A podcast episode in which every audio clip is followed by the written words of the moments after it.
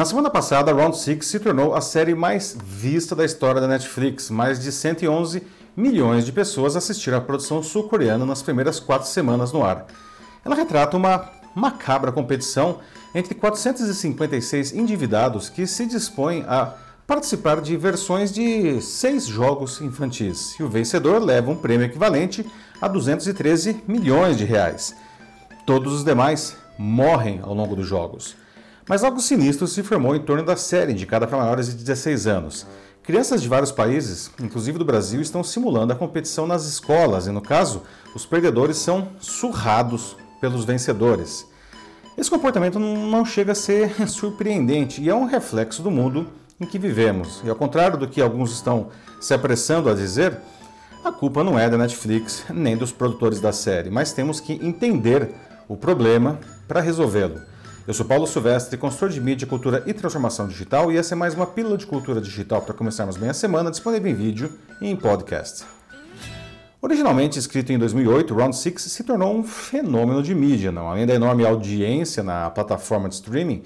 Seus atores, até então desconhecidos fora da Coreia do Sul, ganham milhões de seguidores nas redes sociais.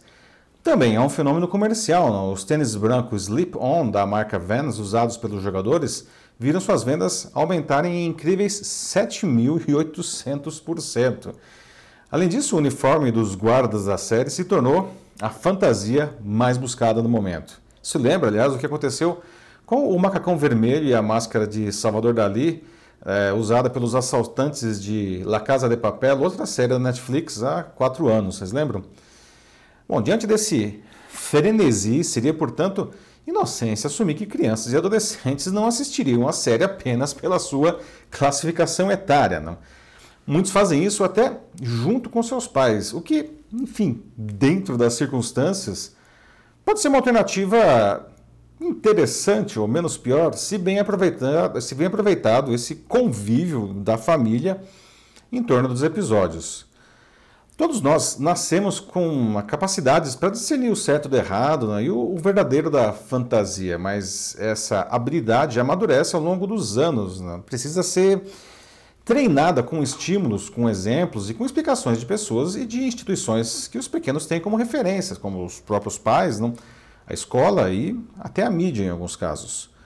Round 6, que no resto do mundo é chamado de Squid Game ou Jogo da Lula, Obviamente é uma fantasia perturbadora, não? Traz uma feroz crítica social sobre diferença entre as classes sociais e a dependência que as pessoas desenvolvem do dinheiro até o ponto de algumas morrerem por ele em situações extremas. Não? Fica a pergunta, não? isso poderia acontecer de verdade em algum lugar do mundo?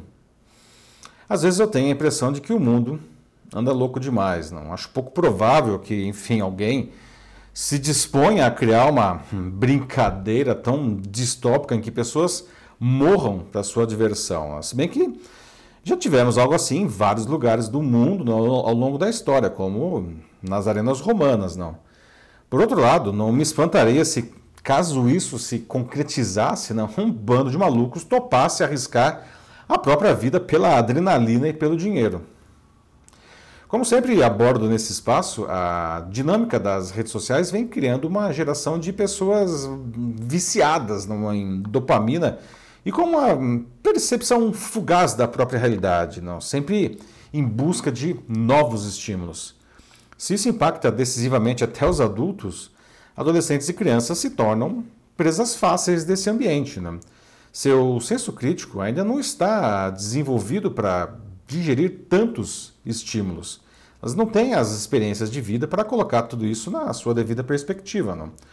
No caso de Round 6, a profundidade da crítica social desaparece, permanecendo apenas o jogo puro. E a própria violência que culmina na morte de pessoas fica relativizada e perde força. Não? Corre-se o risco, então, de achar que tudo aquilo é normal. Não? O criador de Round 6, Hwang Dong-hyuk, disse que estava perplexo que crianças estivessem assistindo a série. Em entrevista a uma emissora sul-coreana, ele disse que espera que os pais e os professores ao redor do mundo sejam prudentes para que os pequenos não sejam expostos a esse tipo de conteúdo. Round 6 é a bola da vez agora, mas nos últimos anos as crianças vêm sendo impactadas por diferentes conteúdos que levam muitas delas à dor, violência e até a morte. Em 2017, a Baleia Azul teve grande repercussão. Ela consistia de 50 tarefas que adolescentes recebiam de curadores, envolvendo automutilação e culminando no suicídio. Até hoje há controvérsia sobre a sua origem. Aparentemente, no início não passava de um boato. Não. Entretanto, diante da exposição que teve, acabou se concretizando e várias mortes estariam associadas à baleia azul.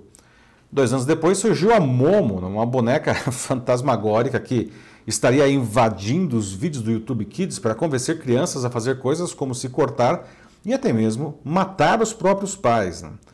E não passava de uma combinação de fake news com um efeito manada, mas o movimento criado levou algumas crianças a realmente se machucar. Não podemos deixar de mencionar a suposta influência maligna dos games. Não. Ela ressurge em casos de adolescentes que matam colegas, como aconteceu infelizmente em 2019 na escola estadual Professor Raul Brasil, na cidade de Suzano, aqui na Grande São Paulo. Mas estudos sérios demonstram que esses jogos não incentivam assassinatos reais. Pelo contrário, profissionais de psicologia explicam que esse tipo de criminoso é movido por outros problemas muito mais profundos que, enfim, ele já carrega dentro de si. Muitos propõem agora que Round 6 seja sumariamente retirada do ar, não? E isso é algo totalmente inócuo. O buraco é muito mais embaixo. Especialistas da área de saúde mental e da educação afirmam que a solução desses problemas passa por pais mais presentes na vida de seus filhos para lhes oferecer carinho e orientação diante de tantos estímulos. Além disso, devem se unir a professores para ajudar a escola na tarefa de educar crianças e adolescentes. Proibir o acesso raramente é eficiente. As crianças sempre darão um jeito, especialmente aquelas que têm acesso a smartphones e computadores. Mesmo que não vejam a série na Netflix, algumas cenas aparecem fora do contexto no YouTube e até no TikTok. Né? Além do mais, tudo que é proibido desperta ainda mais o interesse, não é? Pais e educadores devem abordar esses temas com sinceridade e paciência para explicar às crianças o que tudo aquilo significa e por que não devem fazer algumas coisas.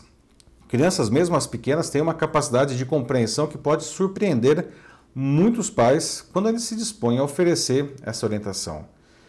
Elas devem se sentir acolhidas pelos seus pais e esses devem criar desde pequenos um canal sincero de confiança com seus filhos para que eles se sintam à vontade para compartilhar suas dúvidas e os seus medos. Né? Mas é importante entender que a confiança é uma via de mão dupla. Os pais também devem oferecer confiança e ser confiáveis.